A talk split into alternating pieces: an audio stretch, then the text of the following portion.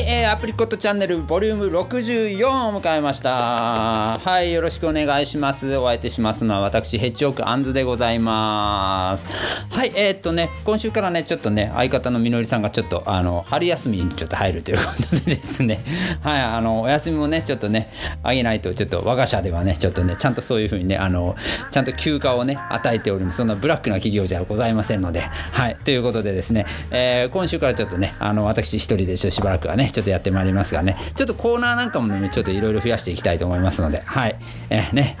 ね、楽しみによろしくお願いいたします。ということでですね、だいぶもうちょっと春になりまして、あったかい季節がね、やってきておりますがね、ね、やっぱちょっと花粉、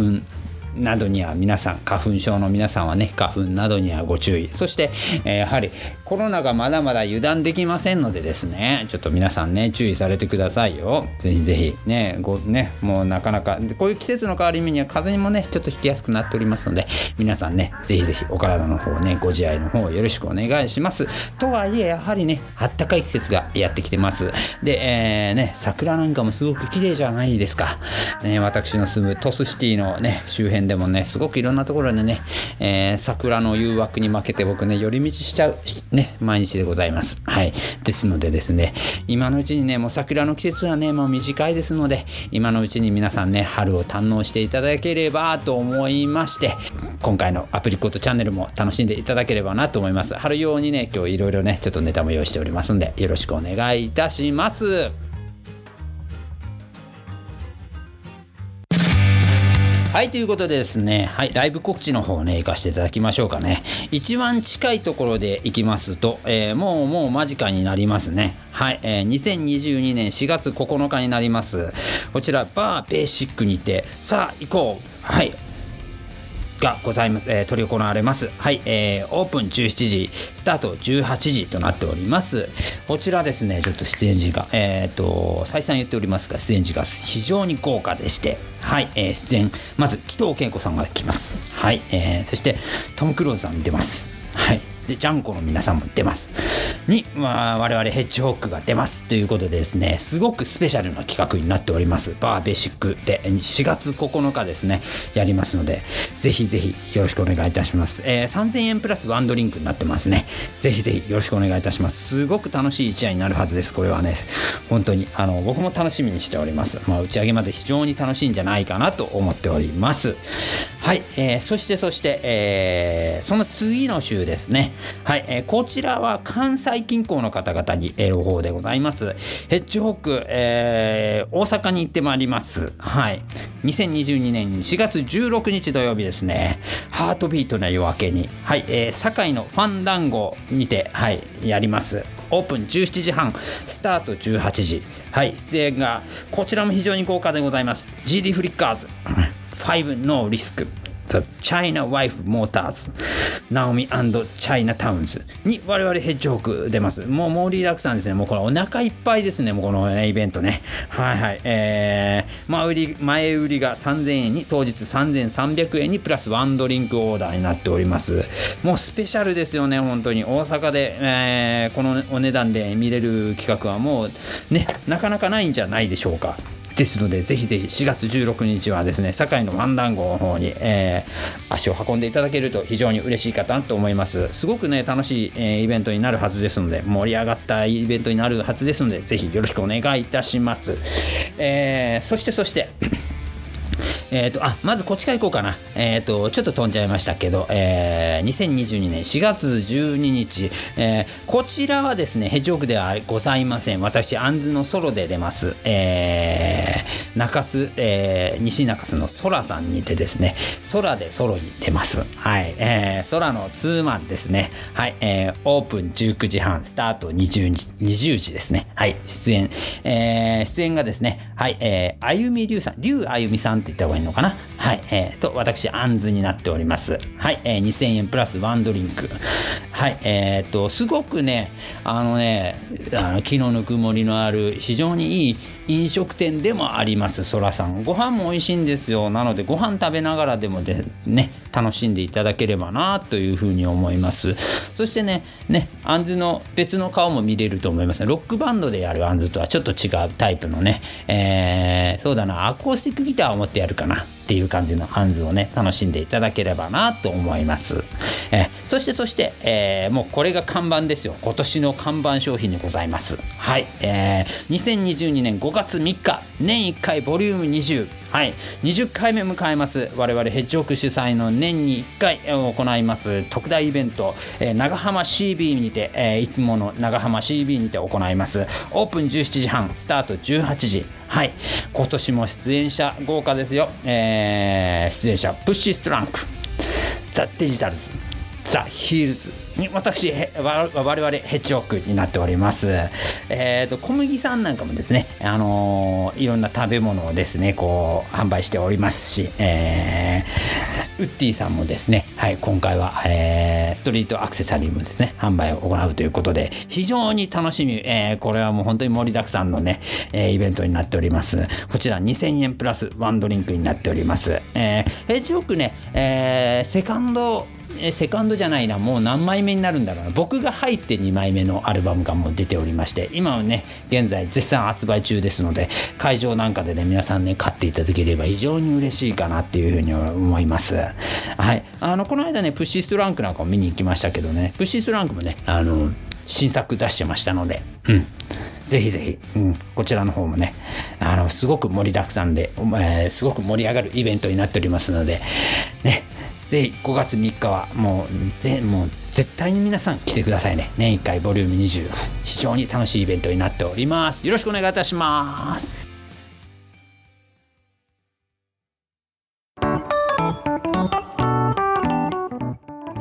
えー、アプリコットジュークボックスのコーナーに行きます。えー、一人でもアプリコットジュークボックスやりますよ。はい。なんせね、僕ね、こうアプリコットジュークボックスをね、あのー、始めまして、だいぶね、CD を買う率がね、上がりましたので、はい。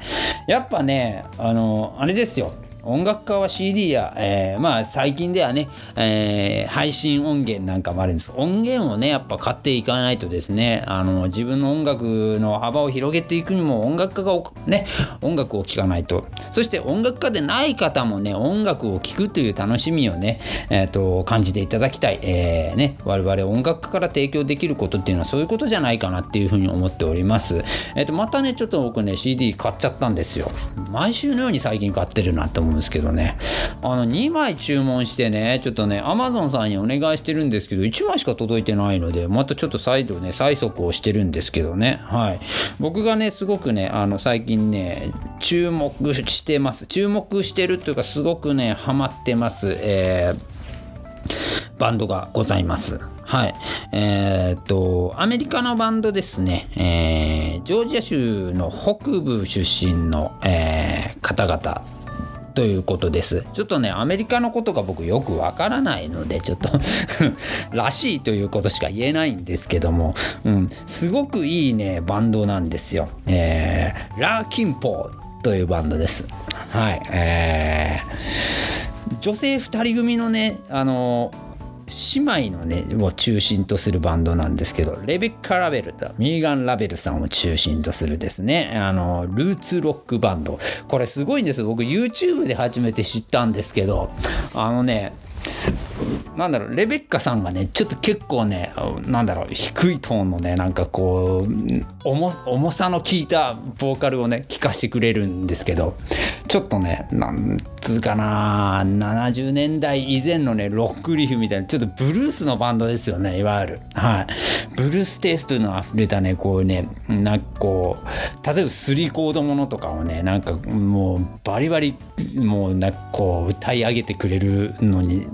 対し、えー、その隣でねお姉ちゃんのミーガンがですね なんとラップスティールギターでねもう聴かせてくれるんですよ。もうこれすごいんですよね。ほんと綺麗なねご姉妹の方ですよ白人の。もうなんか見た感じねもうなんかどこぞのアイドルの方々かっていうような感じなんですよ。もう綺麗なねルックスの方々で、うん、なんだけどももうその出す歌声とギターリフそれにあのラップスティールギターのねもうなんともこの重重高圧な感じのブルースをねね繰り広げてくれるわけですよ。はい、で僕もあの一発でファンになっちゃいましてね YouTube ばっかりちょっと見てたんでちょっと申し訳なかったなと思ったんですけどちょっとこれアルバムをねやっぱりねさすがにコレクションしたいなっていうことでねまずちょっと手始めに2枚注文したんですけどまず届いたのが「ベノムフェイス」というアルバムが届きました。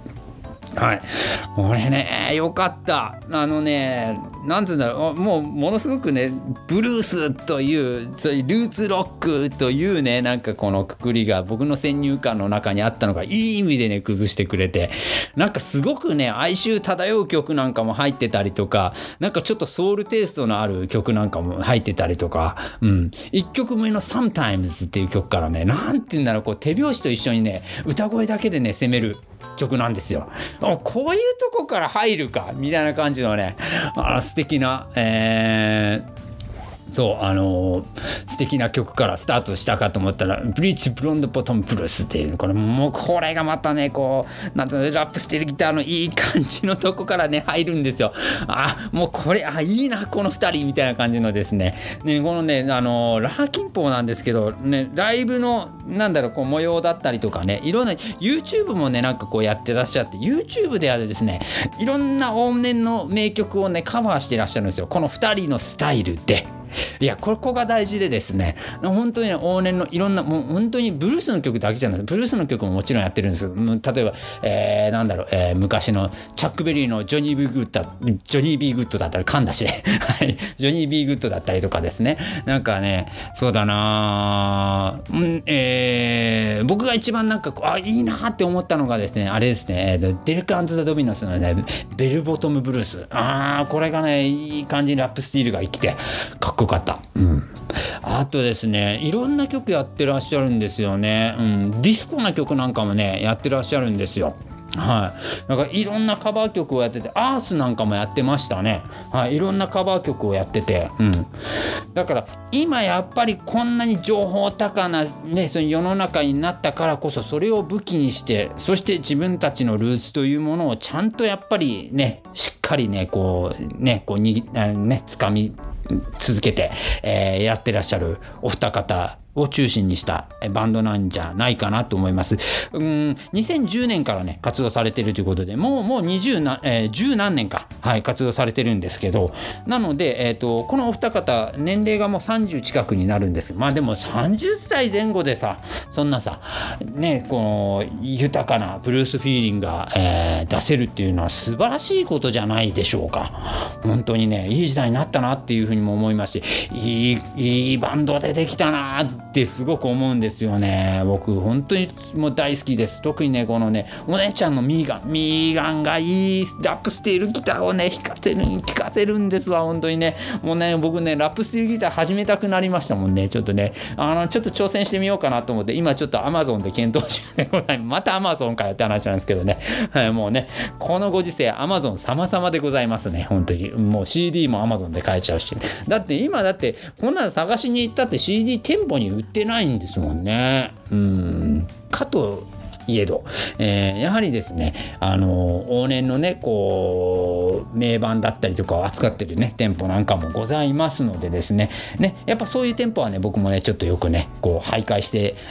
徘徊して買えよって話なんですけど、買ってますよ。はい、CD 買ってございます。最近ね、ちょっと非常に CD を買ってて、CD 金欠に陥っておりますが、えー、でもね、もうそれでもね、やっぱお金かけてよかったなと思うんですよね。あの、こういう素晴らしい作品に出会えるとですね、本当に嬉しい。はい、えー、今日はですね、ラーキンポーのベロムフェイスをね、紹介させていただきました。えっ、ー、と、もう一つね、ちょっとね、えっ、ー、と、セルフメイドマンっていうですね、作品もちょっと僕今注文してますので、これ届き次第また来週ね、紹紹介させていただきたいと思います。しばらくね、ちょっとこれは、うん、あの僕のヘビロテの中のうちの1枚になるかなって思います。えー、ね、あの、先週紹介しましたがね、石田あゆみさんとかでね、あの作品も、あの今ヘビロテで、えー、車の中でご機嫌に聴いております。もう本当にね、なんかいい音楽が聴ける環境というのはですね、僕らにとっては夢のような環境でですね、本当にそれが毎日ね、やっぱりね、こう、過ごせるとね、なかなかね、僕車の中でばっかり聞いちゃうの。車の中から降りれない。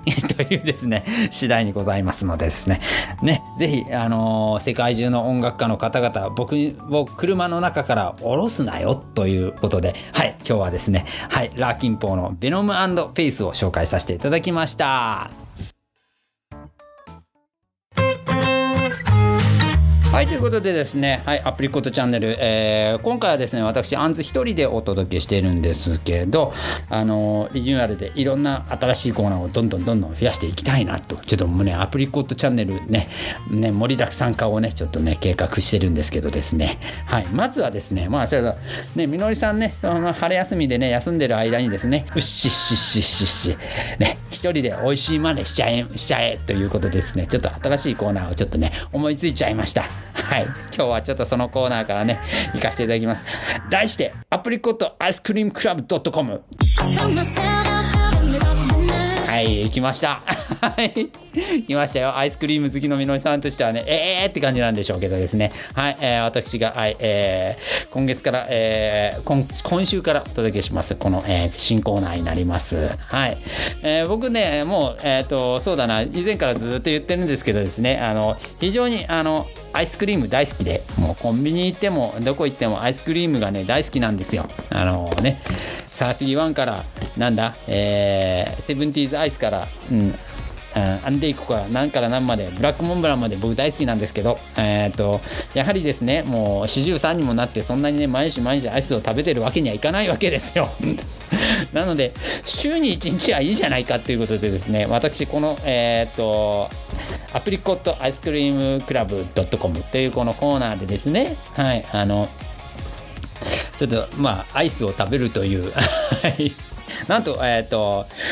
えー皆さんおなじみ31アイスクリームですね、はい、バスキン・ロビンソンですね、はい、僕大好きでよく行くんです。僕いつもねここ行くとねまず絶対頼むのがね、えーチョコミントなんですけど僕チョコミントのアイス大好きでですね、は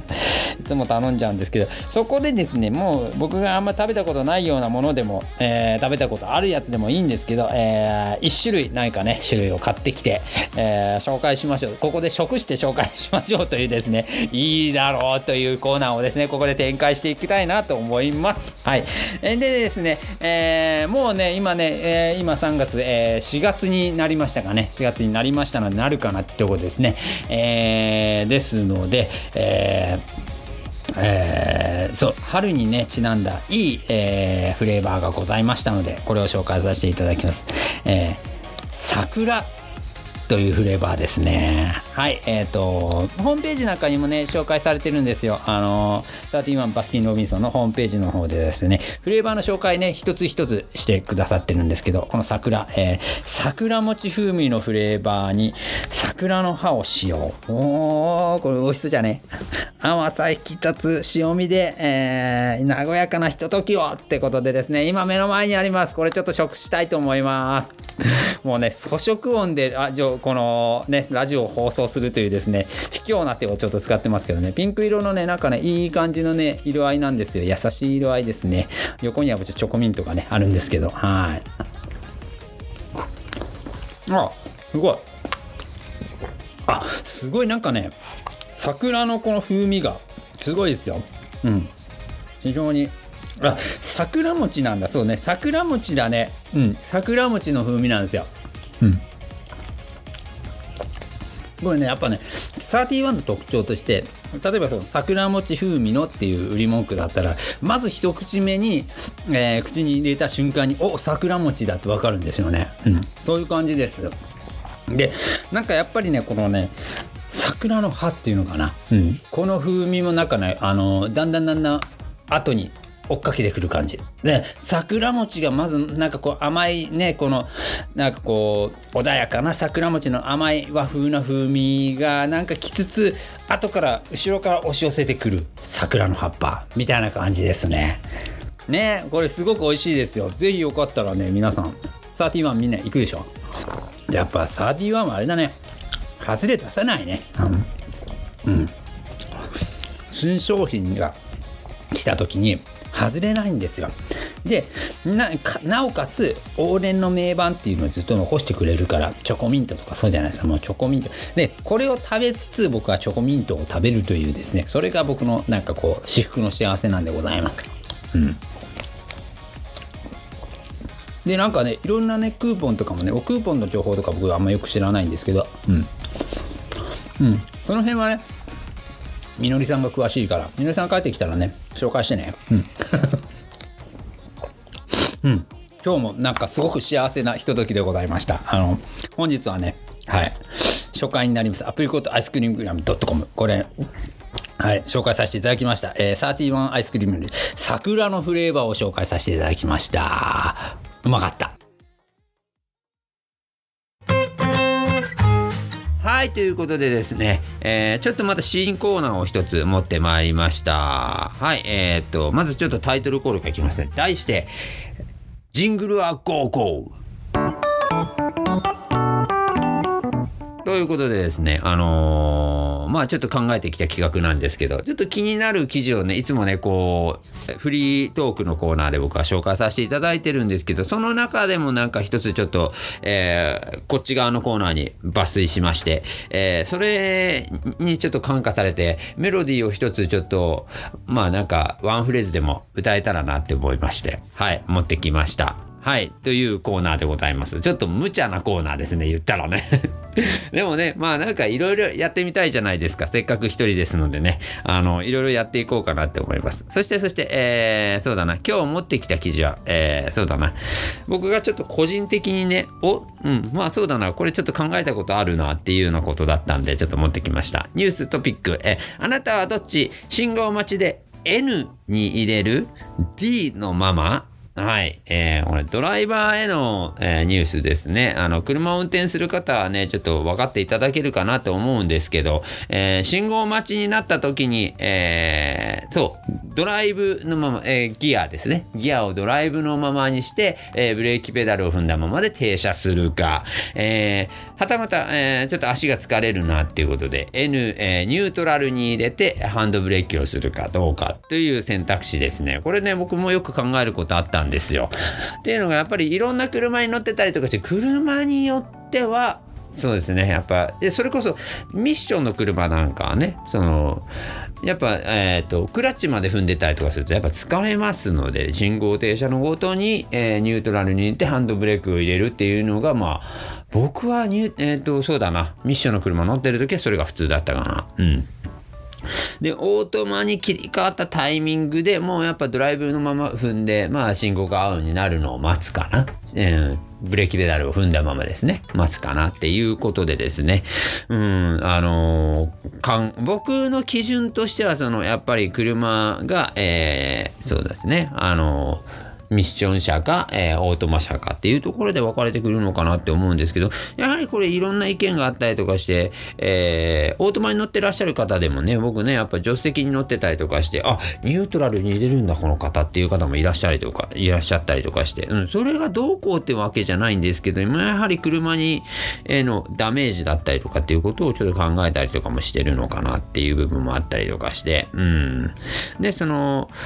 そう、えー、まあ、フットブレーキから足を離すということで、やっぱりちょっとね、楽に信号待ちができるっていうのもあるんですまあ、ただ、そんなにフッテブフットブレーキをすごい強い力で踏んでるわけでもなく、まあ、信号待ちの時間がそんなに長いわけでもないからねっていうようなとこも、まあ、ありき。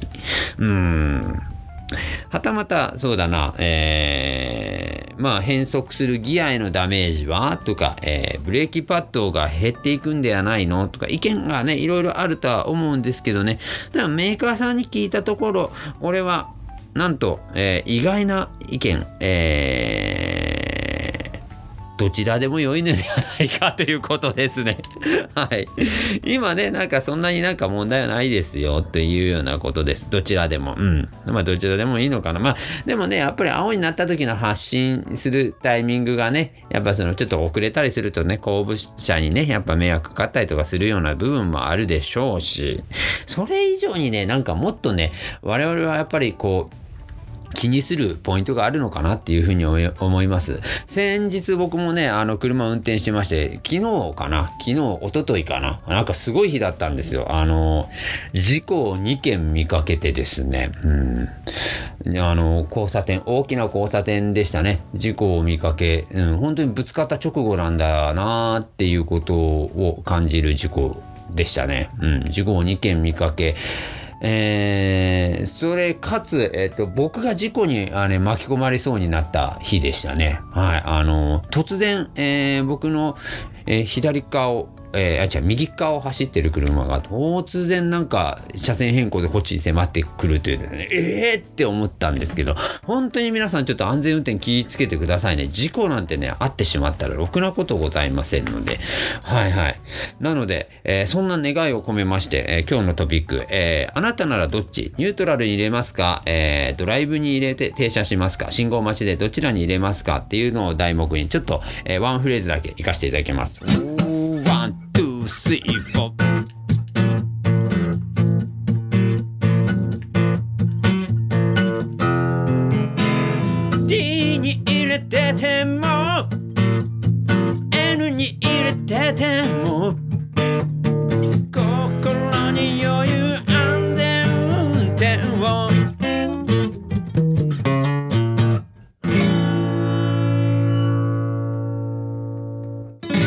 安全運転を皆さんよろしくお願いいたします。はい、ということでですね、はい、えー今回は私、アンズ一人でお届けしております、アプリコットチャンネルです。はい、えー今回ね、ちょっとね、私、気になる記事がですね、ございましたので、ちょっとね、紹介させていただきます。いくつかね、ございますので、はい。えー題して、そうだな、今回、えー何個か記事持ってきたんですけど、これ、そうそうして、題して、佐賀県盛り上がってますぞ。テーマでいきます。はい。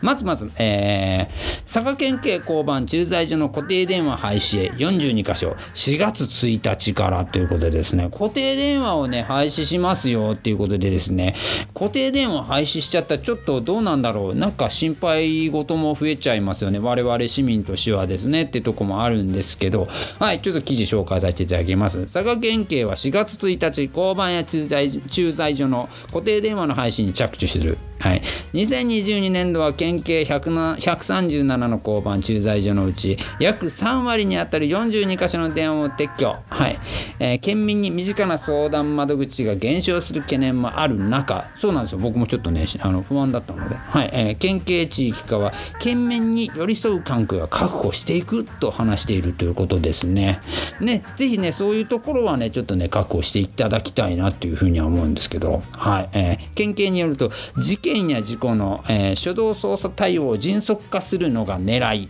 えー交番駐在所の警察官は、えー事件事故の対応や通常の警ら活動などを電話で取る取り取ることができないケースが多く、えー連絡を受けた時も管轄する署に連絡してから現場に向かうためタイムロスが生じる可能性があるというですね。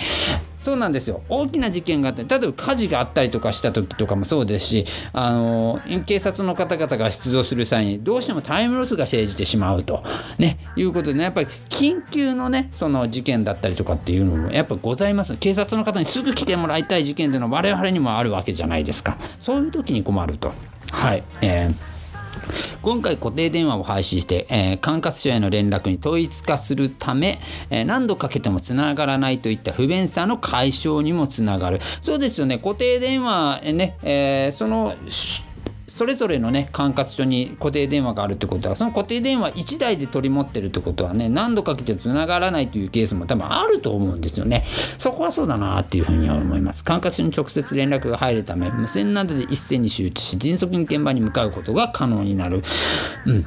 固定電話の撤去は4月1日から、えー順次行う。撤去後約3ヶ月間は対象の交番駐在所に電話した場合、えー管轄署の連絡先を音声でアナウンスする、うん、山間部や離島の駐在所のなどは当面の間設置を継続する。ということでですね。やっぱねちょっとやっぱりいろんなことを懸念しながら少しずつねやっぱり、えーいい方向にねその向かって警察の方もねいい方向に向かっていきましょう、えーやっぱね市民の方々により良い警察察であるようにねやっぱねあのやっていきましょうということでですね。はいえーっとちょっと気になったのがですねどうしてもあの交番の〇〇さんと申し出があればフォローすることもできると強調されているということでですね。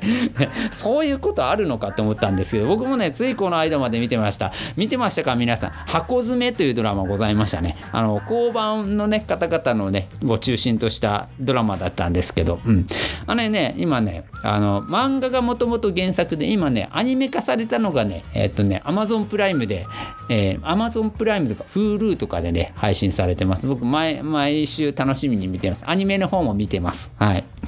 あのーでやっぱねああいうのを見てるとわももちろんうわ大変だなっても思うしあのーねやっぱり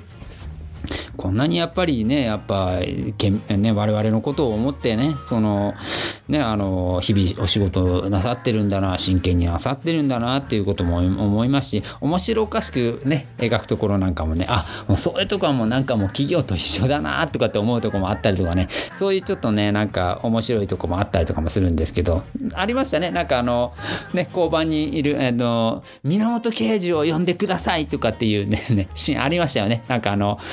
ねあの奥さんがね、あの、ちょっとね、あの、スーパーで万引きしたりとかして、源刑事に会いたいから万引きしたんです、みたいなのね、うん、ね、うん、なんとかさ、あの、そんなにね、その、あの、お孫さんに迷惑かけちゃダメですよ、とかって源さんがね、そう、なんか、諭すシーンとかありましたけど、やっぱね、そういう案件もやっぱあったりするみたいなので、あの交番の〇〇さんと申し出があれば、ね、その、フォローはしますよ、ということは強調されてるということでですね、はい。あとですね、そう、あのね、今ね、すごくちょっと懸念されてますね、DV、ドメスティックバイオレンスや性犯罪などの被害に遭った女性を対象とした窓口、レディースフォンの運用もね、改めてるということでですね、はい。あのーもう佐賀県警も、あの日々頑張っておりますので、ぜひぜひ皆さんね、あの安心して電話されてください。何かあったらすぐ警察の方に110番されてくださいということでですね、はい。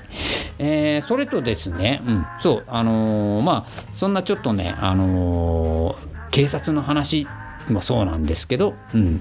あのー佐賀県すごくちょっと今盛り上がっておりまして、はい。どうですかね。このアプリコットチャンネルを聞いてくださってる方には結構福岡の方が多いのかなっていうふうにも思うんですけど僕がねヘチオーク福岡で活動してますんで、えー福岡の方が多いのかなと思いますけど僕はもうねあのだいぶ長い間もう佐賀県民もう鳥栖市民ですので あの佐賀県の人間なんですけど以前はねあの佐賀駅佐賀佐賀市の方にねあのお仕事に向かったりとかもしてたぐらいですので、ちょっとこの記事なんかはね、おっと思ったんですけど、はい、もう一つちょっと聞かせていただきます。佐賀駅バスセンター東にフードコートフレックスえー飲食店6店と文具店が出店ということですね。フードコートがですね、オープンするということですよ。佐賀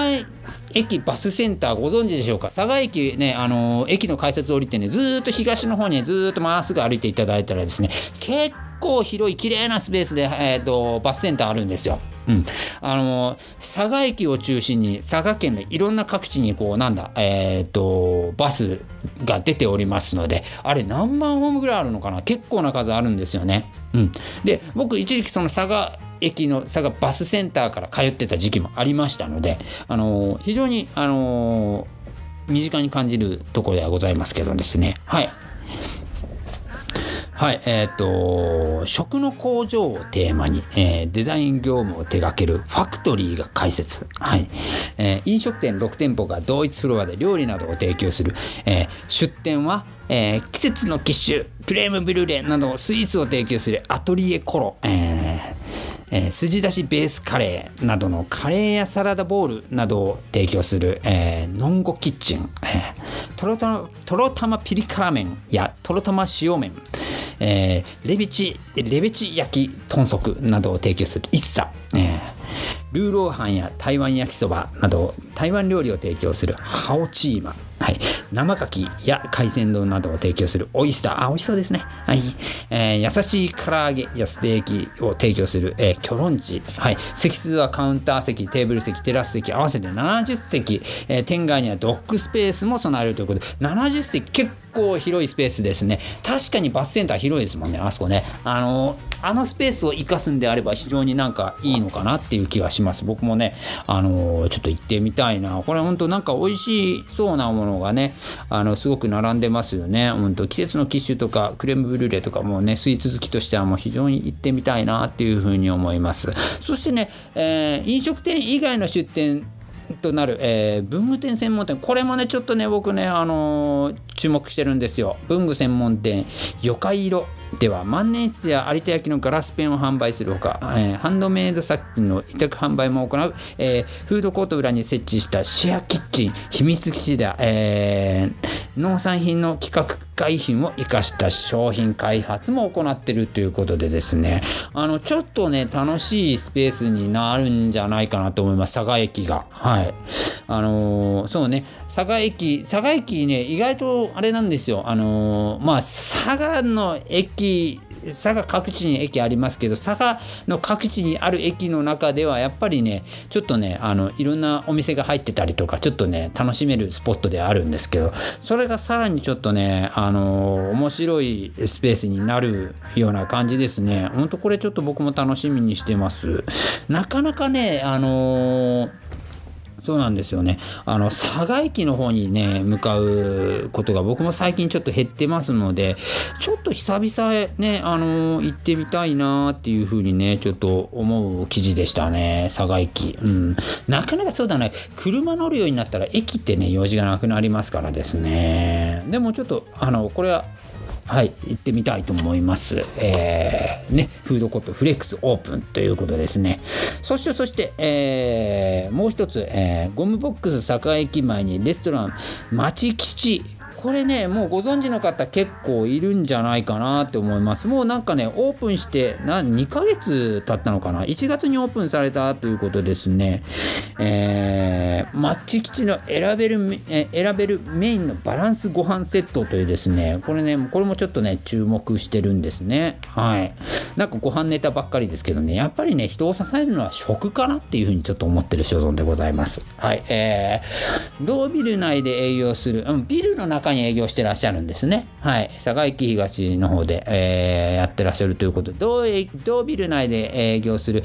栄町整形外科フィットネスジム栄町スポーツスタジオのグループ店として整形外科院長の、えー、あ角田さんですかね。角田さん角田さんですかね。ちょっとすみません。読み方をちょっと存じ上げないのでちょっと失礼いたしますが、えーの奥様であります。ご婦人でございました。有沙さんがね1月18日にオープンしたですね、えーレストランですね。はい、えースポーツする学生や愛好者美容や健康を意識している人をメインターゲットにタンパク質を含む多く含むオリジナル料理を栄養、えー管理栄養士が提供するということですね。はい。席数はカウンター席4席。はい、えー個室、えー半個室を含むテーブル席22席というですね。はい、えーそういう場所になってます。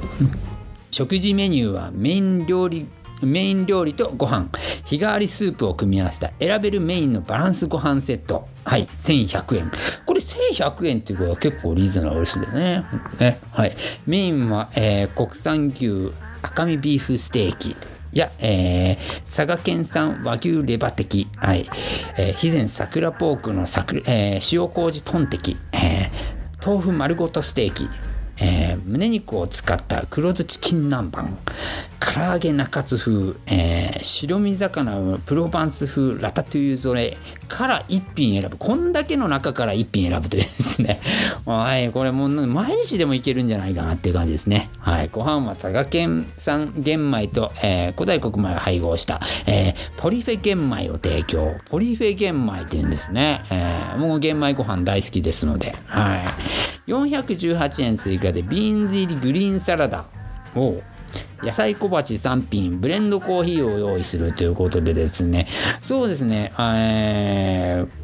ていうことはこれ2000円2000円って1500円ぐらいか。ぐらいで、まあ、1500円強ぐらいか。で、なんかね、盛りだくさん、えー栄養を確保した、えーご飯が食べれるということでですね、私もですね、僕もちょっとついこの間ね、ちょっとね、えっ、と、お誕生日迎えまして、4月、えー、違う違う、4月じゃない、3月24日に僕ちょっと43になったんですけど、やっぱりですね、食べるものがね、ちょっとね、自分たちを作るなっていうことをすごくね、意識してるんですよ。でやっぱり体にいいものをね、できるだけ摂取したいなっていうふうにちょっと日々思ってるんです。だからね、いろいろね、ちょっと考えるんですけど、やっぱり体にいいものとかさ、例えばそう消化しにくい、例えば太りやすいものとかってなるとさ、すごくちょっとためらっちゃうじゃないですか。なので、こういう、えなんだ、えーえー管理栄養士さんがですね、なんかこう選んだとかってなるとさ、なんかちょっとやっぱ安心しますよね。安心がありますよね。やっぱそういうお店でちょっとやっぱりね、ちょっとちゃんとご飯飯食べたいなっていうふうに思いますね。はい、えーカフェタイムに提供するスムージーは、えーほうれん草、キウイ、マンゴー、バナナを合わせたグリーンミックス。かっこ600円。はい。ブルーベリー、オレンジ、カボスを合わせた、えーパープルベリー、アーモンドミルク、豆乳、エリンギを合わせたビューティーミルク。あ、なんかこれ知ってるか僕美味しそうだな。うん。豆乳もアーモンドミルクも好きだからですね。の3種類。はい。プロテインバー付きのスムージーセットで750円でも用意できるということですね。はい。えーオーナーの、えー、アリサさんはですね、えー